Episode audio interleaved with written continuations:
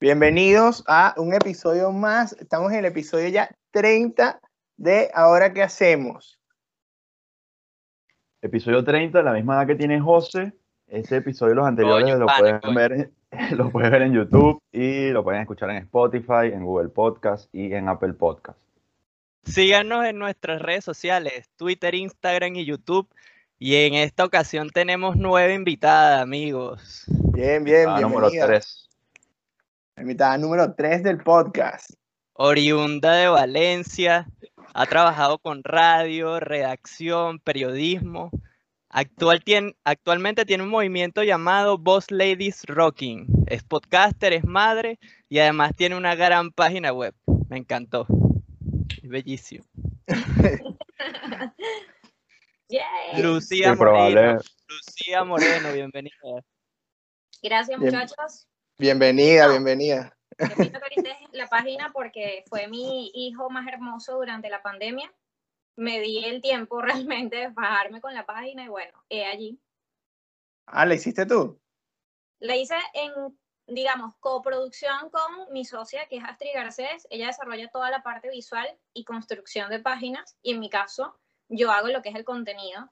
Es decir, fajarme como una romántica, escribir cosas que a la gente le interesen o le puedan interesar. So, sí, la hice yo. Qué bien, qué bien. Yo dije que te iba a hacer, que te iba a hacer preguntas técnicas sobre la página, pero me regañaron. Te quería preguntar como que qué framework usaste, o sea, Ah, no, qué versión de. HTML, pero, pero me dijeron que no, así que... No, pero la página está muy cool, de verdad. Es muy sobre malamía.com. Quizás, pero sobre la página, es decir, HTML y esas cosas. Ok, no les- ok. no les- Vale, No, vale. no, pero mira, de verdad, primero que todo, gracias por, por, por aceptarnos la, la invitación. Y bueno, aquí vamos a conversar un rato, le vamos a hacer unas cuantas preguntas a, a Lucía para que también la gente que nos, nos escucha y nos ve, pues te conozca. Aquí igual vamos a dejar tus redes. Y bueno, nada, bienvenida y gracias. Gracias. Y mira, como primera pregunta, tenemos eh, ¿cómo, cómo fue tu experiencia en la, ria- en la radio y periodismo en Venezuela? A ver, mm, ya tengo cuatro años fuera de Venezuela. Antes de emigrar, lo que estaba haciendo era el trabajo que siempre soñé, que fue trabajar en la Mega de Valencia. Eh, estaba en el horario prime, 2 a 4 de la tarde, o sea, todos los locutores soñamos con tener ese horario en algún momento de nuestras vidas. Eh, y estaba haciendo exactamente lo que quería hacer. Em, digamos, allí estuve unos tres años en la Mega. Previamente eh, trabajé con Notitarde y el trabajo en Notitarde fue muy extraño porque yo cuando estudié comunicación social jamás pensé eh, trabajar en un, en un impreso. Dije, ok, yo jamás voy a trabajar en un impreso. Y ahí estaba el agua tragándomela porque obviamente terminé ahí. En el área web, exactamente, este, descubrí además que me encantaba redactar para este website, que es totalmente distinto a la redacción de un periódico tradicional. Eh, allí, mira, aprendí un montón de cosas. eh, aprendí, obviamente, eh, la labor del periodista de calle, que tienen que patearla durísimo. eh, se los aplaudí, bueno, hasta el sol de hoy sigo haciéndolo. Eh, es una labor demasiado noble. O sea, tienes que tener demasiada pasión realmente para hacer o ejercer periodismo en Venezuela. Em, pasa todo aquel em, tema de las guarimbas. eh, me toca a mí cubrir eso, eh, estando en la Eh, redacción heavy. web. recibiendo- 2014. Sí, recibiendo todas las llamadas de que, mira, sabes que trancaron la calle tal del Trigal y yo como que, eso es lo de mi casa, Dios mío. Y bueno, en todo eso, este, nada, pues aprendí un montón y dije como que, ¿sabes qué? We are so fucking rockstars en esto. O sea, men, fue increíble. Realmente me sentí con la adrenalina millón todos esos días que lo hice. Eh, dejo el periódico cuando deciden cambiar de editorial y les digo, mira, o sea, gracias, pero no gracias, no estoy alineada ya con, con sus intereses y me voy. Termino de hacer locución con la Mega, luego me vengo a Estados Unidos, ven esta línea temporal, ¿no? Que lo está Sí, confundiendo. sí.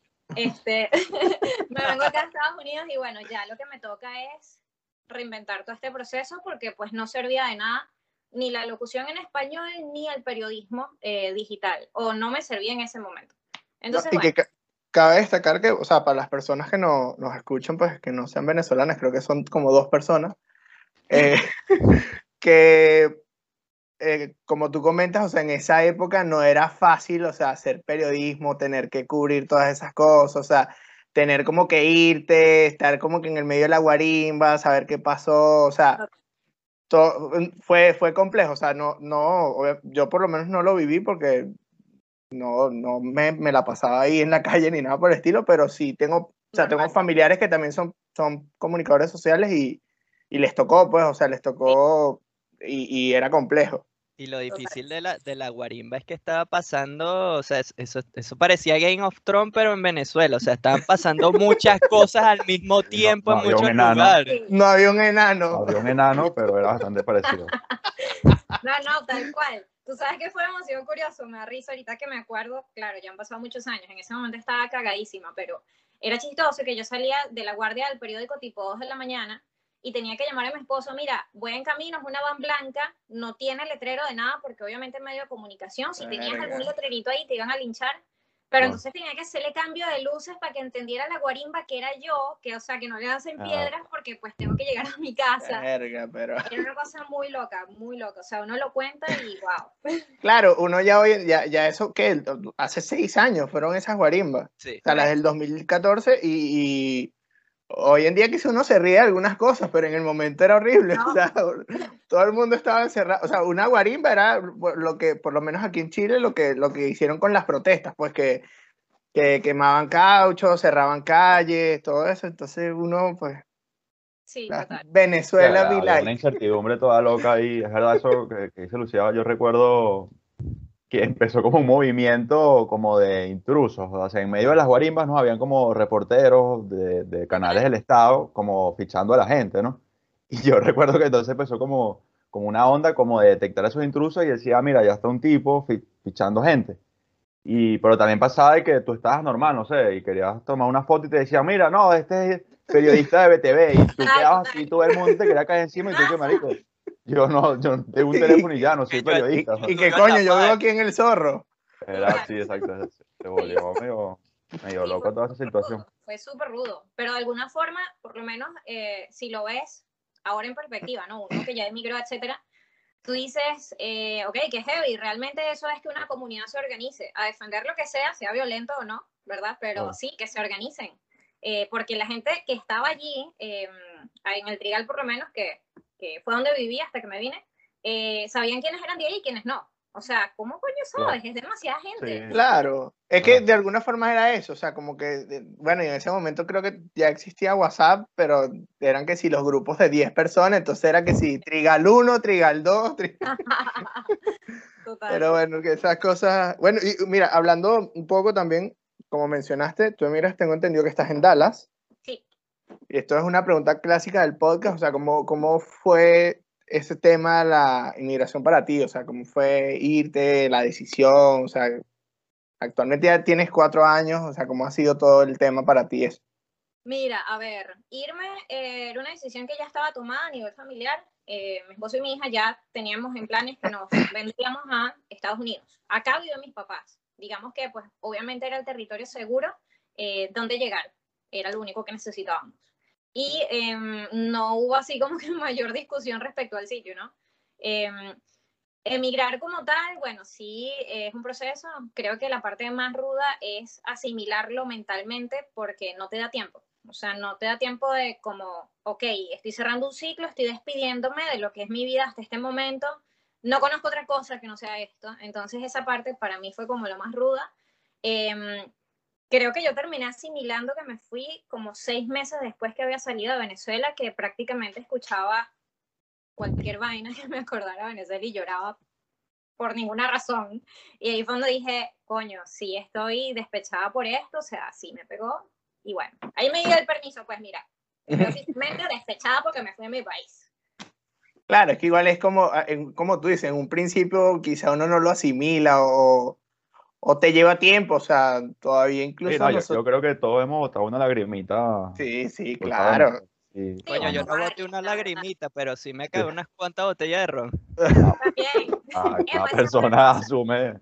antes de irme, yo, yo me dije a mí misma, yo no le voy a decir que no a ninguna invitación, entonces yo me harté, así con J, Coño. harté Ok, de sí. todo lo que pudiera, de empanadas, de cachitos, de malta, de birra, o sea, todo en serio lo que pude me lo comí. Este, yo sé obviamente que para las personas en ese momento fue un sacrificio porque ya las cosas se estaban poniendo bastante difíciles Claro. a nivel económico, eh, pero sí, pues, fue como que, ok, si me voy a ir, voy a aprovecharlo hasta el último momento y bueno, este, me eché mi viaje a Chuao, me despedí también del mar, o sea, bien, qué buen viaje. sí, Importante.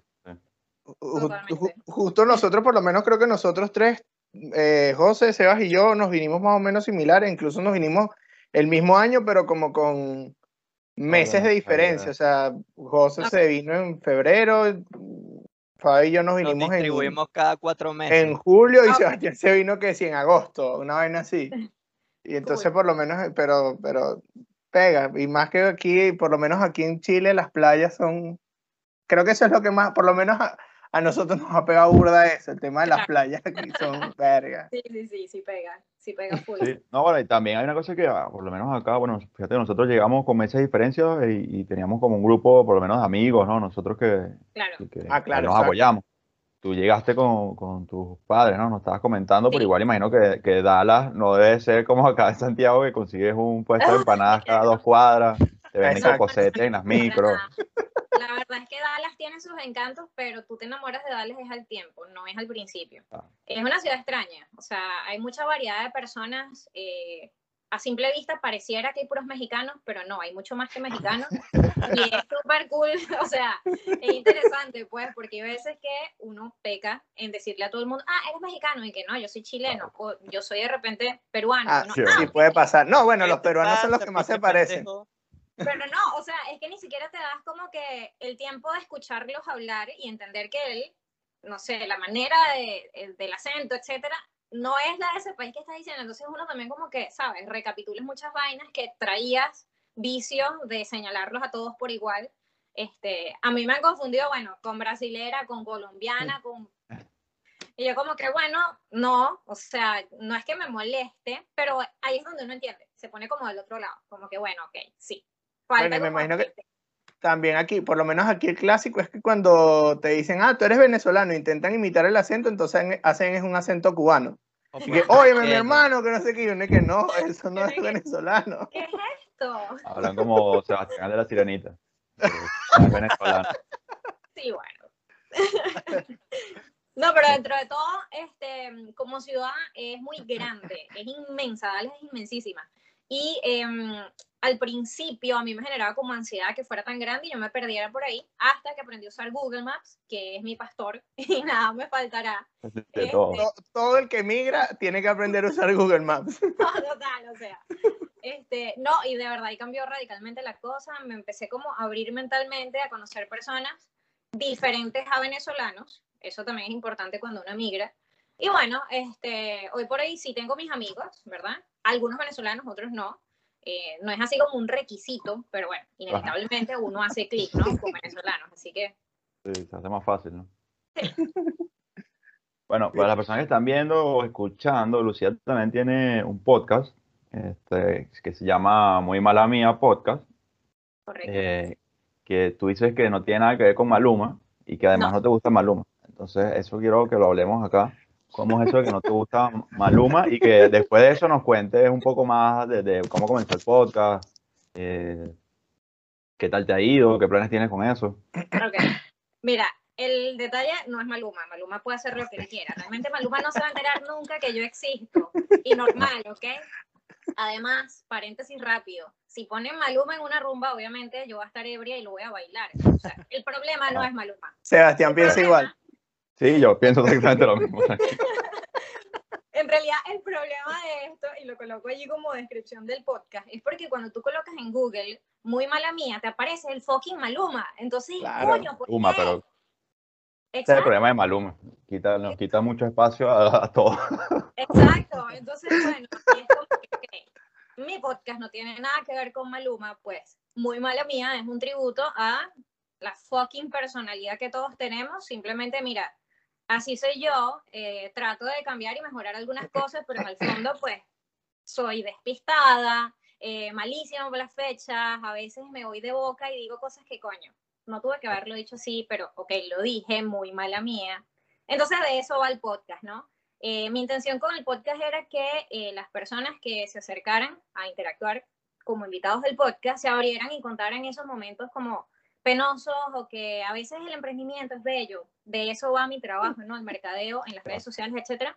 Eh, pero veo un discurso demasiado irreal a veces en donde la gente dice, ay, que es que eres un guerrero, dale con tu emprendimiento, tú puedes, porque, ah, y uno, ok, sí, pero no, o sea, lo que uno ve del éxito es apenas como que la punta del iceberg y te olvidas de todo lo que sufriste para llegar ahí, y de eso va mi espacio. Mira, vamos a, a hablar de que esto nunca ha sido color rosa, que hemos tenido momentos en donde sabemos que la cagamos y está bien admitirlo, pero de alguna forma eso nos ayudó a llevar, a llegar a otro lado. Entonces, bueno, ese es el propósito del, del podcast. Eh, ¿Qué es lo que me gusta realmente como espacio? Es que, bueno, yo puedo drenar, como es mío, obviamente, es como, bueno, no me vas a venir a jugar porque es mi podcast, em, es que puedo ser muy abierta en cuanto a mi criterio, este, la manera de pensar sobre X tema, o sea, puede realmente estar invitado cualquier persona. Em, así que, bueno, me lo vacilo un montón. Creo que ahí dreno también el tema de la radio, porque honestamente la radio acá en Estados Unidos, en Dallas específicamente, donde estoy, es horrible. Es fatal. O sea, no. ¿Pero por qué? ¿En qué sentido? O sea. bueno. La radio Ya, tengo que tomar otro respiro. Pausa, hay que. La radio en español, acá en Dallas, em, va mucho a la música que aquí consideran latina. Entonces, hay ah, muchísimo Selena. estereotipo hay mucho de Selena, hay música de banda, que es una cosa horrible, pero no sabía que existía. Ese es el, pasito duranguense y todo eso. Es horrible, es horrible. Claro. De verdad, no puedo. Puedes ver la cara de emoción de Gustavo en este momento, o sea, si quiero Pero porque a mí me da mucha risa. ya va. Cabe destacar porque creo que eso Dallas, Texas, si estoy en lo correcto, ¿cierto? Correcto. Entonces, como en Texas está mucho este pedo eh, Tex-Mex y toda la vaina, entonces las bandas, marico, y unos bichos que hacen competencia de quién se pone los zapatos con la punta más alta. Sí, es normal, pues. Okay. Marico, he visto unos tipos que bailan con las puntas de los zapatos así, agarrados en la mano, y es como que, marico. Bueno, sí, la verdad eso existe, no es tan común como yo pensaba. o sea, hay otras cosas de la cultura Tex-Mex que son muy cool, pues, pero a nivel musical, es donde te digo que yo hago zapping en la radio porque pues uno cultura radio pone la radio en el carro, ¿no? Así tengas Spotify, pero tú pones radio. Pongo la vaina, musicalmente dejo par de emisoras que son las que más me han gustado hasta ahora. Una es así como rock and roll, pero muy old school y son dos viejos demasiado panas, gringos los dos.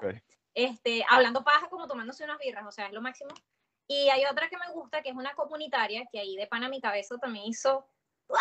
una emisora comunitaria que ponen indie rock, blues y creo que música local, le llaman ellos, pero es básicamente artistas nuevos de la zona. Entonces, ajá, tú dices, ok, tengo esta radio, así burda de vieja, 82, etcétera, tengo esta que me está dando algunas cosas nuevas, así medio under, entonces realmente no necesito escuchar a Selena en la radio. Claro, segura, Seguramente esas no ponen a los cóndor del norte o a los elefantes del sur, vainas así, porque esos son los nombres de todas esas bandas. Es un animal y un... un animal y un, y un punto cardinal. Punto cardinal. Algo así, no sé.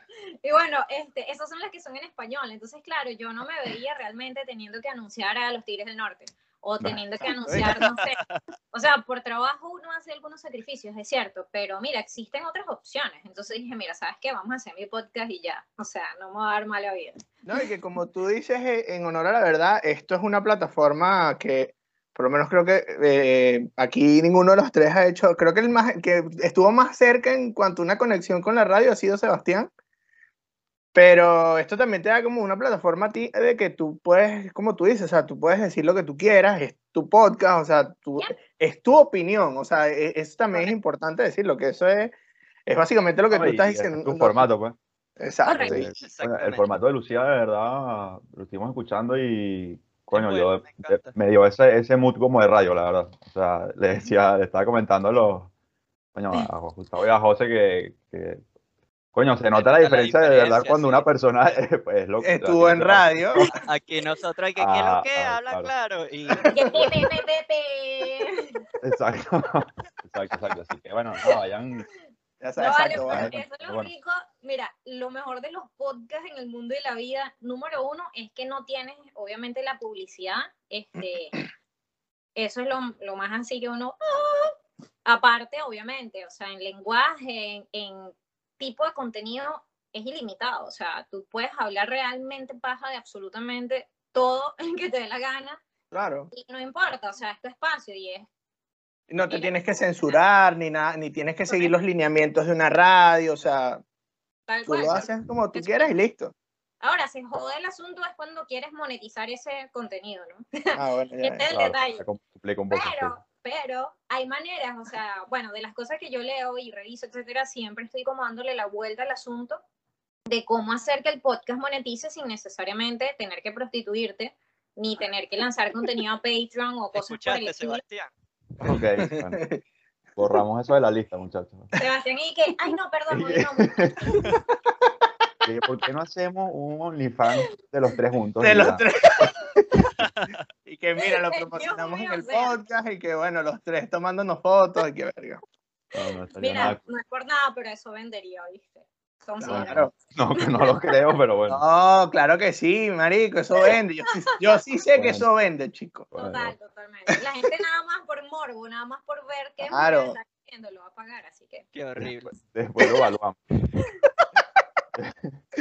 te perturbó, te perturbó Yo- la imagen. Sí, ahorita que estabas hablando sobre contenido y, y, o sea, la, la investigación que de repente tú haces, ¿cómo ha sido esa adaptación con el marketing digital? ¿Qué, qué te ha inspirado? Porque, o sea, tu emprendimiento es, so- es sobre esto, sobre el Eh, marketing digital. Bueno, a ver, cuando llegué a Estados Unidos duré como un año dándome golpes con qué demonios iba a hacer con mi vida hasta que llegaran mis papeles y legalmente trabajar con alguna empresa, ¿no? Em, ese año no cuenta, pero sí pensé sobre un poco de ideas que tenía. Em, digamos que lo más cercano a lo que me hubiese gustado hacer apenas llegaba a Estados Unidos era em, todo lo digital que dejé en Venezuela con el periódico porque de alguna manera pues era el lenguaje que ya estaba agarrando muchísima más fuerza. Eh, cuando yo dejé el periódico, estamos hablando que apenas estaban recién lanzando Instagram.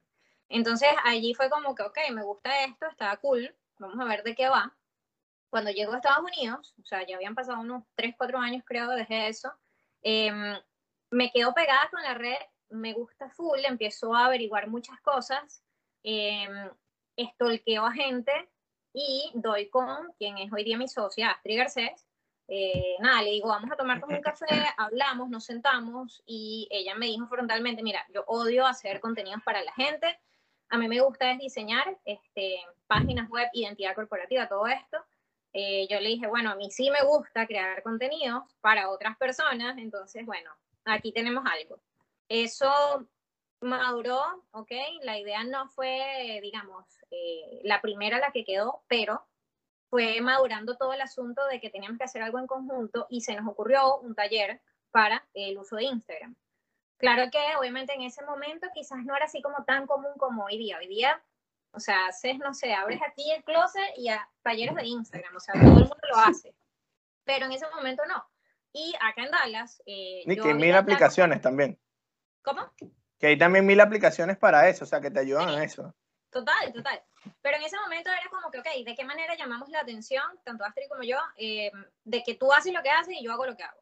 Y dijimos, ok, hagamos un taller en donde se cobre la entrada, eh, vengan solamente mujeres, ¿ok? Y estas mujeres aprendan a usar la red social. Entonces, oye, estaba interesante. eh, acá en Estados Unidos la primera red social no es Instagram, entonces por eso quizás fue un poco innovador. Y nos lanzamos con ese primer taller. Aparentemente iba a ser solamente un taller, pero sucedió algo muy interesante y es que las mujeres que asistieron esa, en esa oportunidad tuvieron esa sensación de que, ok, quiero pertenecer, quiero seguir en esta movida, me gustó, me hicieron sentir inspirada y todo, todo aquel romanticismo que obviamente había que aprovechar. Y fue donde dijimos, ok, vamos a proyectarlo como una comunidad. O sea, ya no estamos hablando de un solo evento, estamos hablando de llegar a donde nos pidan que lleguemos. este, nace la comunidad como tal, Boss Ladies Rocking, eh, como idea. Es realmente después del segundo taller que lo hicimos en Orlando. Eh, gente que nos vio en las redes sociales igualmente, oye, ¿cuándo vienen a Orlando? Y nosotros, no sé, o sea, dije tú. y eso te iba a preguntar, y, o sea, de esas personas que asistieron, en su mayoría, o sea, venezolanas, estadounidenses. Bueno, eso, eso fue lo curioso del asunto. Como todo el contenido lo estábamos dando en español, eh, tenían que ser hispanohablantes. Entonces, hubo mexicanas, hubo ecuatorianas, hubo gente, no sé si de Perú o Chile, no recuerdo, eh, pero no había como una sola nacionalidad. Y Vamos a decirle mexicano. No, no había solo mexicanos, o sea, realmente estaba bien, bien mixto. Y, y, eso también nos da a entender de que, mira, nuestro mercado no es el venezolano necesariamente. O sea, son mujeres de habla hispana, ¿no? Cosa que es buenísima. ¿Ah? Cosa que es buenísima, o sea, estando allá es, es, increíble porque igual... no te limita solo a ese mercado. No te limita solamente a una comunidad, sino que... Correcto. O sea, eh, tú puedes segmentarte, pero en nuestro caso no nos interesaba segmentarnos a nivel de, de, origen, de país de origen, sino en este caso por el idioma.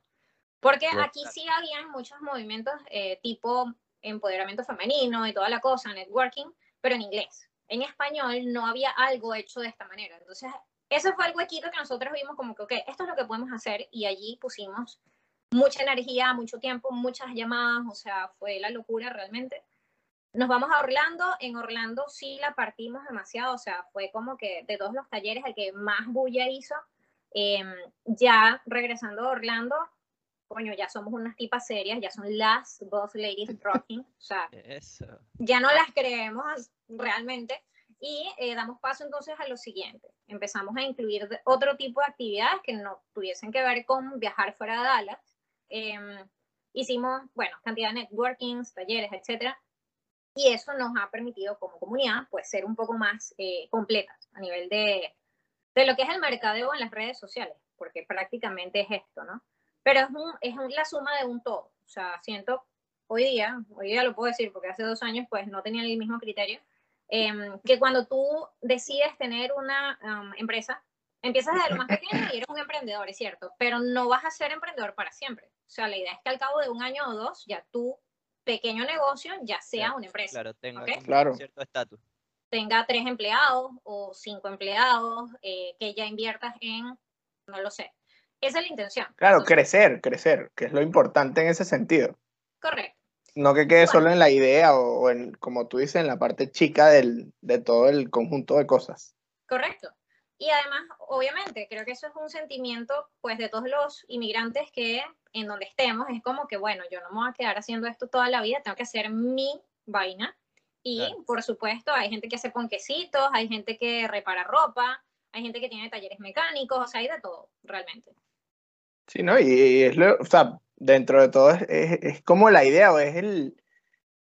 Creo que más que todo, yo lo he comentado, lo he dicho, que uno tiene mucho esa cultura, eh, el venezolano, no sé si todo el, todo el mundo, pero lo que yo conozco, el venezolano tiene mucho esa cultura de que, ¿sabes? Yo quiero montar mi empresa, yo quiero tener algo propio, yo quiero hacer, porque también, no sé, los abuelos de uno lo hicieron o, y cuando emigras, cuando emigras no solo esta, esa cosa cultural, sino entra en parte la necesidad que yo creo que ahí claro, también, se unen todas las nacionalidades que todo el mundo tiene la necesidad de, de crecer. pues, sobre te das cuenta, por ejemplo, si, si estudiaste en la universidad, acá en Estados Unidos es sumamente costoso.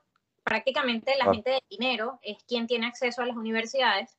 Pero si te graduaste en una universidad, eh, tienes prácticamente asegurado tu puesto en alguna gran empresa por el mismo networking. Entonces, claro, cuando eres migrante es mucho más difícil porque te toca como insertarte en un sistema, pero empezando al nivel ultra bajo. Entonces, definitivamente el emprendimiento es una opción como para salir adelante. Y darte a conocer. Definitivamente. y por lo menos, más o menos en, ese mismo orden de ideas, creo que tú lo, lo mencionaste en uno de, de, los podcasts, creo que fue lo que oí, que por lo menos qué tan importante es una red social a nivel de un trabajo, pues eh, más allá de que sea un emprendimiento, cuando tú quieres buscar un trabajo, ¿qué, qué, qué tan importante puede ser una red social? Hoy en día, obviamente. Mira, depende del punto de vista, si eres el empleador o eres el, em, el, que busca empleo. No, o sea, vamos a ponerlo desde el caso de, de, vamos a ponerlo desde el caso del que busca empleo.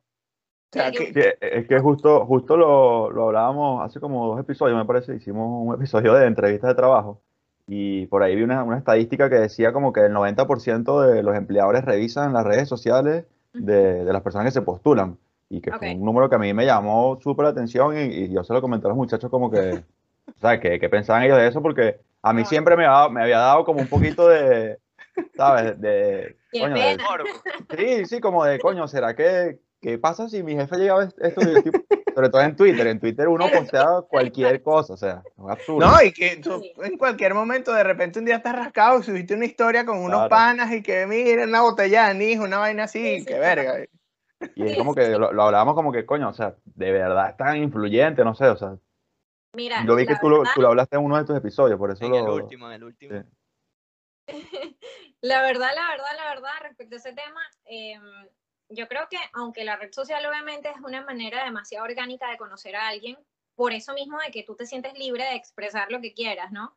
Eh, está interesante que un empleador pues como revise lo que vendría siendo tu perfil, Eh, pero al mismo tiempo es como que, ok, ¿qué más o menos estás tratando de ubicar con esta persona? Porque, por ejemplo, am, no sé si en el resto de los países de Latinoamérica, pero acá en Estados Unidos cuando te emplean, eh, rara vez revisan lo que son tus perfiles en redes sociales. E incluso hay muchísimas personas que no tienen redes sociales y yo como que, what the heck? Pero es cierto. Mierda. Eh, siento que esa parte, eh, en esa parte, nosotros, tercermundistas o como quieras llamarlo, eh, estamos adelantados a la parte de las comunicaciones eh, a partir de estas plataformas, ¿no? Eh, y mira, si yo fuera empleadora, la verdad sí me interesa saber qué es lo que re- regularmente compartes. Más allá de estar de acuerdo o no contigo, es para saber, mira, si eres un asesino serial o algo, pues, o sea, sí me interesa.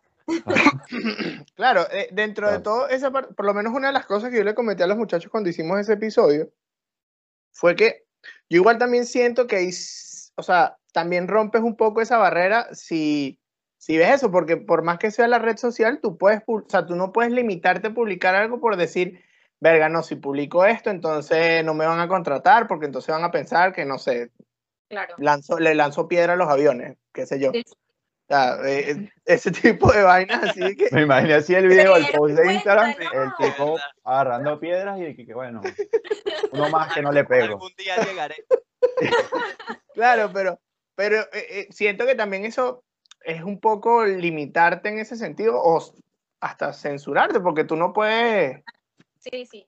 por- o sea, tie- eh, tiene que haber como cierto límite o cierto equilibrio en esa parte.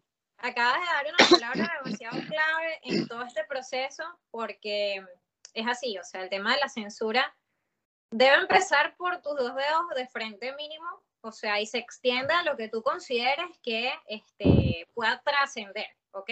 Para muestra un botón, en Twitter tú puedes decir una opinión de realmente lo que sea y te pueden cancelar de por vida, o sea, te pueden reportar el usuario, puedes quedar vetado de quién sabe qué cantidad de cuentas, entonces es donde tú dices, ok, aquí hay que hacer un trabajo un poco más in- inteligente hacia lo que pensamos y decimos, porque genera, en efecto, em, o sea, hace unos 10 años de repente existían los medios de comunicación y cada uno emitía su mensaje, pero hoy día todos somos el medio, entonces, ajá, Claro. al ser todos el medio, tengo que ser responsable de todo lo que estoy diciendo. Este, y cuando hago, obviamente, comentarios de mierda, tengo que calarme la mierda de regreso, porque por algo lo estás haciendo. Al ponerlo allí ya es público. Entonces, bueno, eh, es delicado esa parte. Es No, y que hoy en día el, el- eso, el, el, eh, la cultura de cancelación está, o sea, Es es, es Uno semanal. por cualquier, o sea, es por cualquier cosa pueden A Luisito Eh, Comunica lo querían despellejar por lo esa querían linchar y toda vaina, o sea, por lo más mínimo, es que por lo más mínimo, Total, total. Y hasta por, por burlarse el nombre de un bebé o qué sé yo. Total, Coño, Yangael. coño, sí, pues, lo siento, lo siento. Pero bueno, Pero, vamos pero a decir que el tema es viejo, ¿ok? No hablemos ya de Angael. No, Sí. no, bueno, Gracias. Este, y, y si te ha tocado, por ejemplo, tú te, te autodenominas como experta en stalkeo, ¿no? sí. Te estuve viendo por ahí. Y si te ha tocado, por ejemplo, lidiar o, o sea, algunos servicios que tú ofreces o algún cliente con temas de bullying, con sus cuentas. A ¿Te ha ver, tocado como, no sé, que les estén... gracias al cosmos, a Thor, a Dios y a todas las deidades en las que se.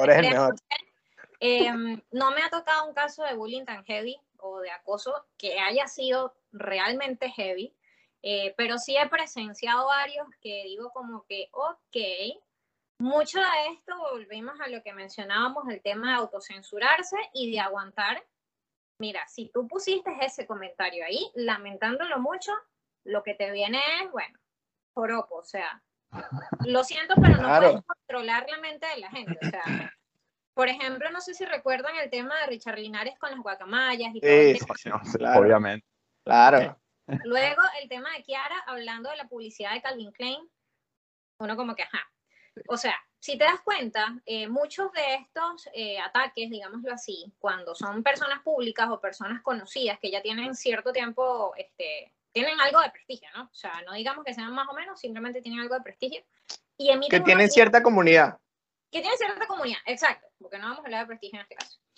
¿Qué pasa con este tipo de personas? Cuando emiten este tipo de opiniones eh, y tú dices como que coño, qué bolas que Kiara esté diciendo que la Jeva primero es gorda, es negra y es Jeva, o sea, marica, y es fea, o sea, no me acuerdo literalmente qué fue lo que dijo la Sí, sí, mujer, le puso una vaina así toda. Exacto. Es donde tú dices, coño, de tu madre, Kiara, ¿por qué me haces esto? O sea, puede que tú lo hayas pensado como un humano mortal, pero eres Kiara, o sea, tú representas para mí una cantidad de cosas. Este, verga, no siento que en este momento estemos alineados, así que on follow, reportada y todo. Entonces Claro. tú dices como que coño, ok, tampoco es llegar a ese extremo. Eh, lo que me interesante de todo el asunto es que, mira, si te lleva como a poner en la mesa esos temas que tú debatirías, verga, en la universidad, no sé, eh, con los panas bebiendo, qué sé yo. Esto es un aspecto que es interesante. Eh, no sé, creo que más he estado como observadora de casos así puntuales y me llama la atención es cómo terminan tratando de solventar el asunto. Por lo menos todos los shows mediáticos de Vanessa Claro, cómo arreglarla. Ah, bueno, o sea. son horribles, son Bueno, sí, sí. fatales. Este, bueno, Arquis Batista cuando intentó hacer un chiste y de repente le salió tremenda morisqueta y uno como que, no, mi amor, o sea, no es esta la manera. Pero es Entonces, que Norquis tiene uno semanal.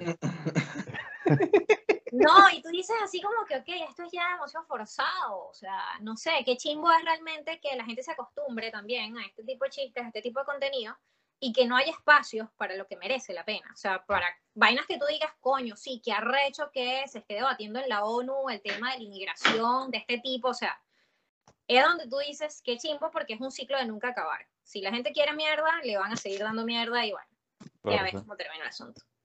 Claro, y que, que por más que sea hoy en día, vamos a tener en cuenta que cualquier persona que tenga un teléfono y se pueda abrir una cuenta de Twitter o de Instagram o de cualquier red social, puede opinar y puede decir lo que quiere y te va a caer encima y etcétera. O sea, Y es, lo, y es lo que tú dices, o sea, tú no sabes si tú, o sea, tú puedes tirar un comentario y te siguen 40 personas y de repente tienes un tweet que llega a 15 mil likes y, Sí, y, y solo ese tweet, más nunca te vuelven a escribir ni nada, pero tienes un tweet con un alcance gigante. Totalmente, sí. Y bueno, el asunto creo que se vuelve delicado, eh, no para nosotros que tenemos criterio y nos metemos en la red social, es nuestra foto, somos nosotros los que escribimos, sino ya cuando hay usuarios que, mira, uno, piso 325, eh, estrella de mar. Uno, bueno, ajá. La foto de perfil es, no sé, Pikachu, y ok, no hay problema. Pero entonces los mensajes que te llegan son cosas ya, mira, mucho más eh, intensas, te señalan o te juzgan por tu físico, se meten directamente con tu familia, te señalan, mira, sabes que mátate, ok, hay gente que de verdad está esto de matarse y es sumamente delicado, es donde tú dices, no, oye, está el, ac- el acoso también, eh, eh, el tema de que por lo menos a las mujeres o- y raras ocasiones a los hombres, si montan una foto, entonces que te empiezan a acosar, te empiezan Ah, a no. decir mil vainas, o sea, O sea, eso, Eh. eso siento que ya es como que de, del año, no del año pasado, no, del siglo pasado. O sea, el, el conflicto, por ejemplo, en esa parte, ¿no? Eh, en cuanto a lo sexual. Porque hoy día ya eh, los usuarios están como más, no sé si decir acostumbrados, pero es como que sabes que qué ladilla eres. Ah, la cultura que he visto, por ejemplo, eh, respecto a eso es el exponer al acosador. Y me Claro, encanta. eso aplica O sea, mucho. Claro. Me encanta, me genera amor horrible, es como que maldito, ahí lo tienes, in your face. O sea, Bueno, no tri- te triste cuando, cuando publican y, este, y que mira, este tipo me está diciendo, no sé, esta esta vaina y mira las fotos que sí con la esposa, dos hijos y un perro. Ah, huevona, sí, o sea. Claro, usted es un señor de familia, o sea, dedíquese a su familia. Tal cual. Coño. Y lo curioso es que no es algo que exista de ahorita. Esto ha existido siempre.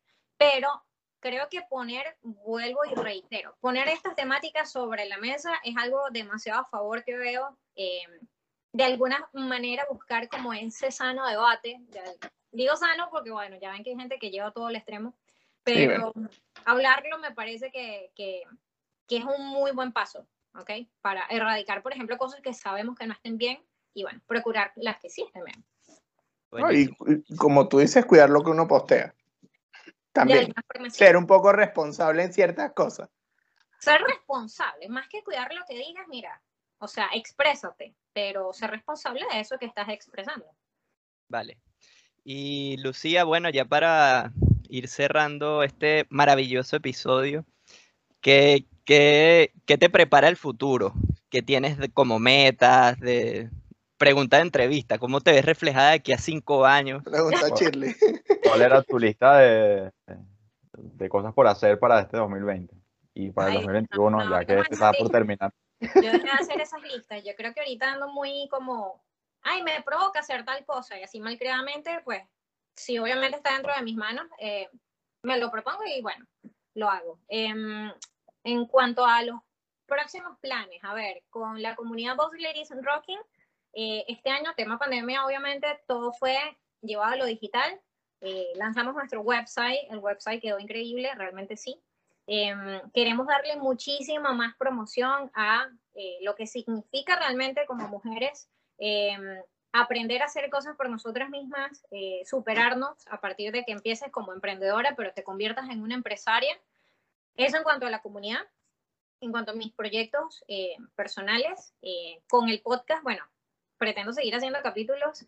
Eh, independientemente de que ahorita no esté monetizando a partir de mi podcast, la idea es que sí, en algún momento sea de esa forma, al igual que con el blog, em, que mi página como plataforma central funcione para atraer obviamente lo que son mis potenciales clientes. Em, mi perfil realmente es el del emprendedor que aquí en Dallas, Texas y en los Estados Unidos tiene que lidiar con el tema del mercadeo en Spanglish. Creo que ese fue como mi nicho dentro de todo lo que he venido haciendo, en lo que me siento más cómoda y es algo novedoso. Eh, ofrecer contenido Spanglish es ahorita como mi misión. Es donde me veo realmente resaltando de aquí a cinco años y bueno. ¿Alguna otra pregunta? Mira, excelente, excelente. Ahora, no, lo que vamos a hacer ahora, excelente. Y de nuevo, como te he dicho, muchísimas gracias por, por aceptar esta entrevista. Y ahora lo que vamos a hacer es que nosotros vamos a hacer unas preguntas rápidas, más que todo son como top 3 de ciertas cosas, que son Ok. referentes a cosas que hemos hablado nosotros en el podcast. Ok. Entonces, por ejemplo, el primero es, es top 3 de películas favoritas. A ver, películas favoritas. em, me gusta muchísimo el Club de la Pelea. Creo que la puedo ver demasiado. Ah. Bien. Muy bien. De las que son romanticonas, hay una que es francesa.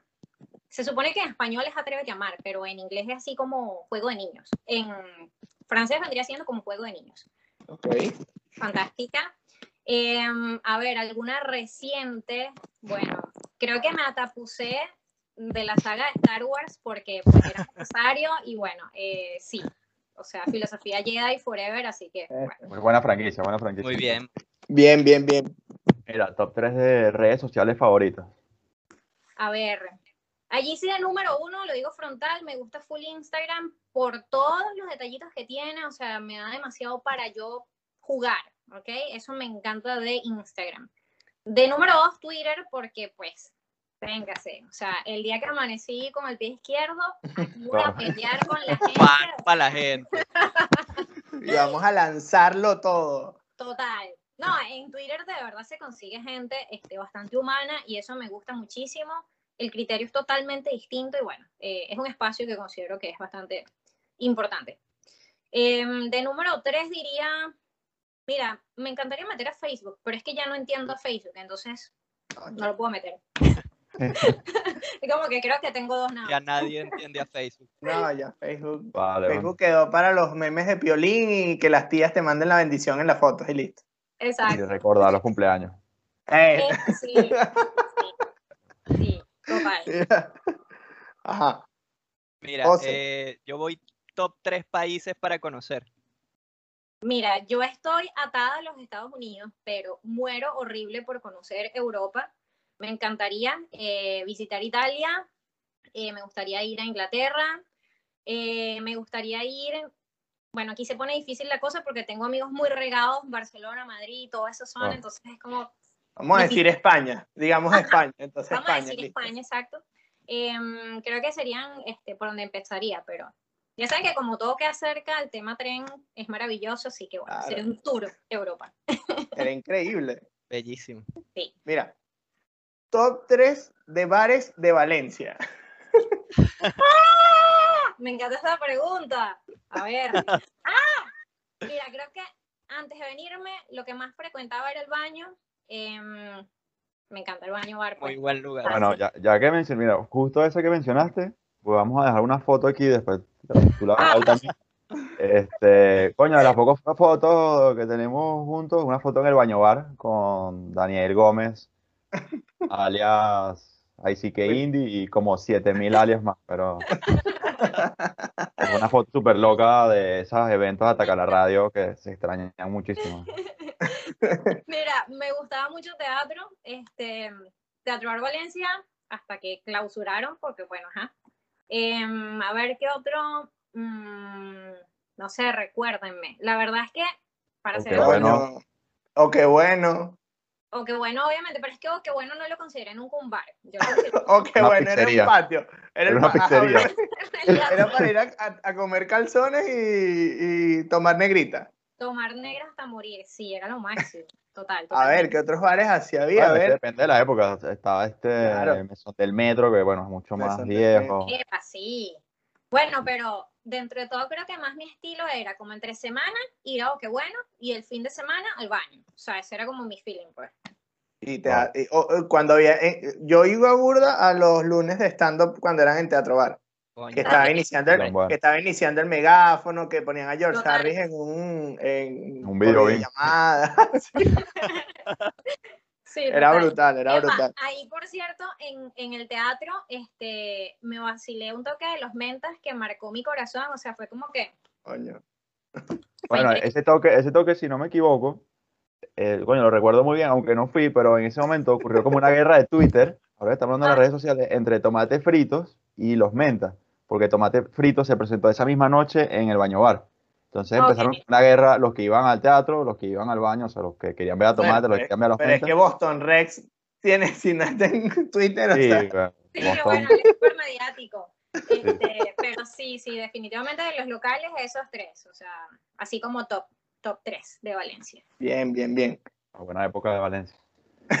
Oh, Mira, sí. este, tres cosas que comprarías si tuvieras dinero ilimitado en este momento. Así ya yo te digo, bueno, vamos a abrir aquí Amazon y que meto en el carrito. Tres cosas. Puedes meter ¿De solamente tres cosas. No, ¿De no, bueno, eh, de No, no, en general, en general, cosa. Mira, yo creo que compraría una franquicia tipo una tienda Apple, pues, una cosa así, Ok. normal. Es más, creo que no tengo que comprar más nada, compro eso y ya. Cosa. Todo lo que viene adentro. Sí, tú eres pues, Team Apple, tú eres Team Apple, eso me gusta. sí, bien. definitivamente. Es lo que te decía por mensaje. Una vez pruebas Apple, o sea, ya. No lo sé, no lo sé, no lo sé. Yo quería hacer un chiste sobre eso, pero después me dio miedo. Este, pero vamos a dejarlo ahí. tú, dices- tú dices que entonces solamente te comprarías la franquicia de Apple, no comprarías No, más bueno, nada. güey, sí me gustaría comprarme una isla, pues. Ok. Ah, ¿viste? ¿Viste? normal, O No, sea, o sea, ya, pero no bajo esos mismos tienda- términos. Yo, yo, yo dije que quería comprarme una isla y me cancelaron mis propios compañeros de podcast. Qué arrecho. No, ¿qué es eso? La isla de Coño, estaba muy, es que estaba muy fresco lo de Jeffrey Epstein, entonces, coño, Sebastián dijo que quería una isla. Era un aire ahí, entonces no. Entonces, coño. No, la isla está súper cool, o sea, es toda la potestad de andar desnudo por ahí porque es tu fucking isla. pues. Yo no necesariamente la quiero por eso, pero es uno de los beneficios. sí. pero te da ideas, ¿ok? Así que bueno. Ok, ok, ok. El último top 3 es por tu podcast, top Ujú. 3 de cagadas. Así. Uh, tengo tantas, en serio. A ver, creo que em, en el top 3, no voy a decir como cuál esté en Claro. orden, claro. Eh, una de las más así fue cuando intenté hacer un negocio de trajes de baño y con quien me estaba asociando era una chica que yo no sabía en ese momento que era un poco bipolar, pero resultó siendo muy bipolar. Mierda. Uf, Em, y cuando yo pues le dije, mira, sabes, siento que no estamos alineadas en este proceso, creo que tú tienes una idea de negocio distinta a la mía, yo con mis palabras polite, eh, ella dijo, bueno, sí, perfecto, llegó a mi casa y con todas las telas de licra que teníamos decidió cortarlas todas a la mitad, así ella se quedara con la mitad y yo con la otra mitad. Entonces yo como que, ok, me puse a cortar las licras, pero pensando en lo absurdo que era realmente tener que partir toda la Mierda. mitad Claro. digamos que la cagada realmente fue este, haberle escogido a ella como socia. O sea, qué mala idea. Qué mala idea, en serio. Importante. Esa fue una. Y de ahí pues saqué demasiado material para decirle a la gente, mira, estudien muy bien con quién se van a asociar. Menos mal yo no, nunca firmé nada con ella, pero hubiese sido una cosa muy loca. O sea, es como casarse. Firmar un documento de este tipo es literal como casarse. Em, otra cagada, a ver. em, este es reciente, creo que no le he comentado demasiado, pero con personas cercanas. Em, yo trabajaba con una clienta particularmente que hacía multiniveles. Y ok, normal, tú haces tu trabajo, yo hago el mío y aquí no ha pasado nada. Pero uno de estos días controversiales en donde yo tenía ganas de hablar por Instagram, eh, empezamos a discutir por el DM, entonces ella me hizo la pregunta abiertamente. O sea que tú no crees en multiniveles. Y yo no, hasta que alguien me demuestre lo contrario. O sea, obviamente Claro. me lancé encima. o sea, la mamá de los sermones y con todo el merecimiento del mundo, porque ¿cómo demonio iba a decir eso? O sea, primero trabajo con gente que hace multiniveles. Segundo, existen. O sea, era un absurdo que yo lo dijera. Claro que mi punto de vista no era exactamente ese, ¿no? Yo me estaba quejando de otra cosa, pero como fuera, perdí a esa clienta, así que, bueno, normal. Mira, un, buena un- un poco por si acaso el, el- el- alguien no lo sabe, explica qué es multiniveles. Oh, perdón, para quienes no sepan, Sí, un sí. multinivel son estas empresas en donde empiezas en un nivel muy básico eh, y a medida que vayas eh, vendiendo más o recomendando a más personas, eh, es donde asciendes, ¿ok? También lo conocen como Ok. negocios piramidales, termina Ah, ya. Claro. Puede, Hay puede ser tu propio jefe. Hay muchísimos, muchísimos, muchísimos. Y yo siento que es muy cultura de los 90, pero recientemente hay como que un boom otra vez sí. Con varios de estos y bueno, es una realidad que los tenemos al lado, ¿ok? Pero bueno, muy mala mía yo como eh, buscar expresarme así de radical como lo hice, porque bueno, perdí una cliente, pero ok, eso me dio mucho material, me material para lanzarme un eh, post en el blog que quedó increíble, un poco de gente escribiéndome, bueno, la verdad es que sigo trabajando con clientes que hacen multiniveles y bueno, normal. Em, a ver, otro top de cagadas. um, oh, este es buenísimo. em, este es de cuando manejaba eh, como primeriza. Eh, yo vivía en Portachuelo, no sé si se acuerdan, en eh, Valencia, que la zona es como un poco más alta del resto de la ciudad, ¿no? O sea, técnicamente tienes que bajar hacia lo que es el resto de Valencia. Y bueno, estaba yo estrenando mi carrito, un Corolla Araya 98. em, me dice mi tía, no, bueno, yo te voy a buscar y nos venimos como en caravana hasta el centro, centro de Valencia, donde queda la casa de mis abuelos. Entonces yo, bueno, ok, perfecto. Me monto mi carrito, veo a mi tía adelante, voy manejando, yo, bueno, todo chévere. Sí siento el carro como raro, ¿no? Pero, Ah. pues, primeriza al fin, Dios mío. ¿qué tan raro podía ser? O sea, normal. Bueno, yo Un voy, humo blanco, por eso. aprieto mi acelerador, porque coño, lo siento así como que está lento. O sea, bueno, normal. Llego a la casa este, y le digo a mi tía, como que mira, sentí el carro como raro. Bueno, lo siguiente es aquel humerío loco en el capó. Mierda. Abrimos el capó. Bueno, resulta que la niña aquí había dejado el freno de mano pegado. Gracias. Nah, güey. O sea, ese fue el papá de los chalequeos. Duraron chalequeándome. Creo que todavía en mi familia me chalequean con eso. Em, bueno. Pero obviamente, Coño, freno de mano. Ábrame. ¿Desde Fatal. cuándo no quita el freno? o sea, yo de verdad admito que merezco el chalequeo porque pues. Bueno, Pero sí, o sea, fue Bueno, de eso que te por- enseñan, es por que te así. enseñan rudamente que tienes que quitar el freno de mano antes de arrancar porque pues vas a joder el carro. Los carros nuevos no te dejan arrancar, pero un araya Pero antes sí podía. exactamente. Entonces, Bueno, bueno, anécdota, anécdota con freno de mano. A mí me pasó una vez, no, estaba también comenzando el mundo de manejar y me monté una pick-up. Y las pick-up, para los que no saben, tienen freno de mano, eh, que es un pedal. No De es como, como el de los, un sedán, que es una especie de palanca. Claro. Y, o sea, yo sabía que estaba puesto porque lo veía en el tablero y yo tenía como, pues duré como 10 minutos y me dije, bueno, pero yo está la palanca. de- pero qué clase de modelo de camioneta es ¿Que esta? dónde está esta mierda? No le pusieron el freno de mano. Hasta que bueno, descubrí que la palabra break en inglés significa freno y encontré la palanca. muy bien. Viste, eso te enseñó, además, ¿de dónde estaba? Te enseñó inglés. Claro, pero está comenzando mi vida automovilística. No puede ser. Mira, de verdad, muchísimas gracias, Lucía, por, por, por esta oportunidad, por acompañarnos.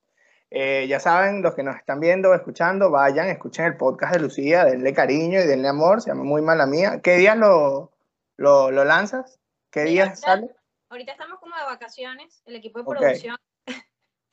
Realmente em, lo estoy retomando para lanzarlo otra vez, una vez por semana. Em, la idea es tener invitados eventualmente, em, pero sí sé que los próximos episodios van a ser hablando del road trip que hice. Fueron siete estados de Estados Unidos, eh, diez días. Muy bien. Fue una cosa muy loca y todavía no lo he compartido a nivel podcast, entonces bueno, ese contenido lo tengo allí pendiente. Em, pero sí, mi ritmo debería ser por lo menos una por semana. Eh, igual me ok. lo pueden colocar en Spotify, muy mala mía, y bueno, allí van a ver eh, los capítulos que ya tengo y pueden empezar a vacilarse eso. Está cool. Ah, Ya saben, vayan, aquí igual les vamos a dejar también las redes sociales de Lucía, vayan, síganla, denle cariño, denle amor, a nosotros acuerden, eh, coméntenos aquí, denle like, suscríbanse, compartan el video, eh, síganos, todo, todo y bueno, Todo lo que les permita la aplicación. todo lo que puedan hacer. decir muchísimas- que, que Lucía tiene por ahí unos playlists en Spotify que están súper cool. Así que aprovecho aquí decirte que, coño, buena selección de música, está súper cool. Así que también, si quieren buscar por ahí, No hay nada de Maluma ni de los Tigres del No. Norte, así que si quieren escuchar eso, No, No. epa, aunque hay una, eh, hay dos playlists que estoy siguiendo, no los creé yo, pero los estoy siguiendo. Uno es Cristianitas, que son reggaetones pero Dios mío, señor, o sea, me confieso demasiado adicta a que en una fiesta, pues cualquier fiesta, tú pones ese playlist y chamo, de verdad la das demasiado.